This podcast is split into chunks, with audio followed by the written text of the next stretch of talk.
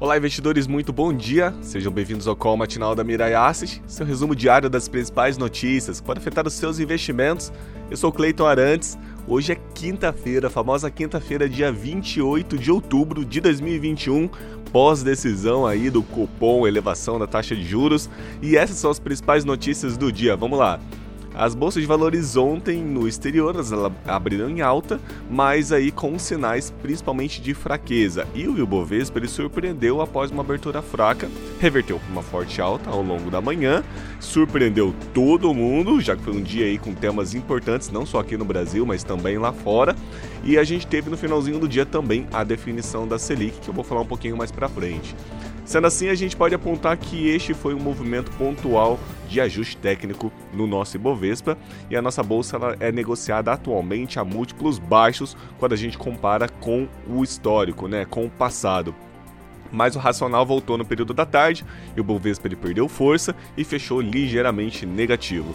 As apostas de que a decisão do Banco Central viria com uma alta mais forte é, para a Selic se confirmaram aí na reunião do Copom é, e um aumento teve, a gente teve um aumento aí de 1,5% e a taxa de juros saiu dos 6,25 foi aí para o 7,75, retornando a maior alta desde 2002. Mas também havia expectativa de votação dos precatórios ontem à noite e ela foi adiada, é, já que o presidente da Câmara percebeu que não haveria votos suficientes para sua aprovação. Na agenda econômica de hoje, os destaques ficam com o BOJ, que é o Banco Central do Japão, e ele manteve a taxa de juros e as vendas, ele manteve a taxa de juros né, negativa, no caso, 0,10% negativa, e as vendas lá de, de varejo em setembro elas cresceram 2,7% no mês a mês. A estimativa era 1,5%. Na zona do euro, houve avanço da, na, na confiança dos serviços da indústria também de outubro.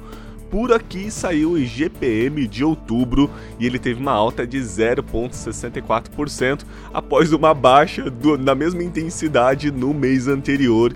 E agora a gente está acumulada no ano IGPM, já surpreendam-se, 16,74% e nos últimos 12 meses fica pior aí no cenário, 21,73% aí na acumulada dos últimos 12 meses. É uma alta muito expressiva no IGPM, principalmente puxado por preço de commodities e construção civil como um todo. E o IGPM, na verdade, ele tem uma, uma grande influência da questão cambial, porque ele é preços atacados, né? Grande parte do índice, ele é composto por preço no atacado. E quando a gente tem uma variação cambial, a variação cambial, ela impacta grandemente o, os preços no atacado como um todo, e esse índice, a maior parte dele é composto por preço no atacado, então a gente tem uma variação muito maior dele comparado, por exemplo, com o IPCA, que é a nossa, o nosso outro índice de inflação aqui oficial do Brasil, que define inclusive a taxa de juros, que é usada né, para definir a intensidade de aumento ou diminuição da taxa de juros. Na safra de resultados corporativos, além dos resultados divulgados ontem, divulgados ontem serão avaliados aí pelos investidores. A gente terá hoje também alguns balanços sendo divulgados. Os destaques por aqui ficam com os números da Alpargatas, da Ambev, da Açaí, da Fleury, Vale e Petrobras.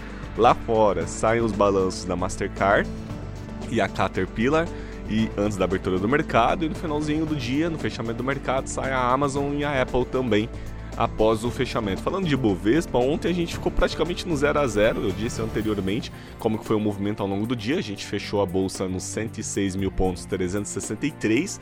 A Nasdaq, bolsa de tecnologia dos Estados Unidos, também ficou no 0 a 0 o S&P 500 ele teve uma queda bem ligeira de 0,5%. O dólar comercial aqui no Brasil, ao contrário do Ibovespa, ele teve uma alta de 1,02, fechando a cotação para compra R$ 5,61. A Selic, ela está acumulada no ano 2,96% e a poupança 1,67%. Na Ásia, as bolsas de valores elas fecharam em queda. O Nikkei fechou com uma queda bem expressiva para o índice, um, é, 0,96% e Xangai 1,23%. Na Europa, as bolsas de valores elas abriram é, em queda, abriram na verdade fracas todas.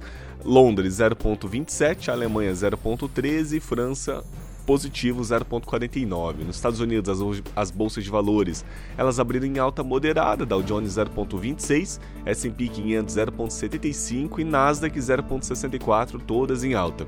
O Ibovespa Futuro aqui no Brasil abriu agora às 9 horas da manhã em queda de 0,87%.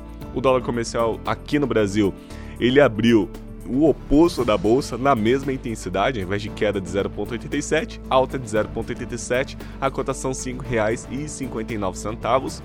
E o petróleo WTI, ele abriu em queda de 0,74%, a cotação 81 dólares e 31 centavos, o Brent queda também 0,96, cotação 83 dólares e 22 centavos.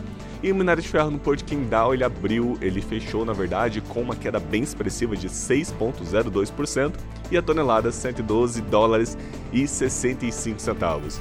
Bom, essas foram as notícias do dia. Amanhã a gente está de volta e ótimos negócios. Até logo!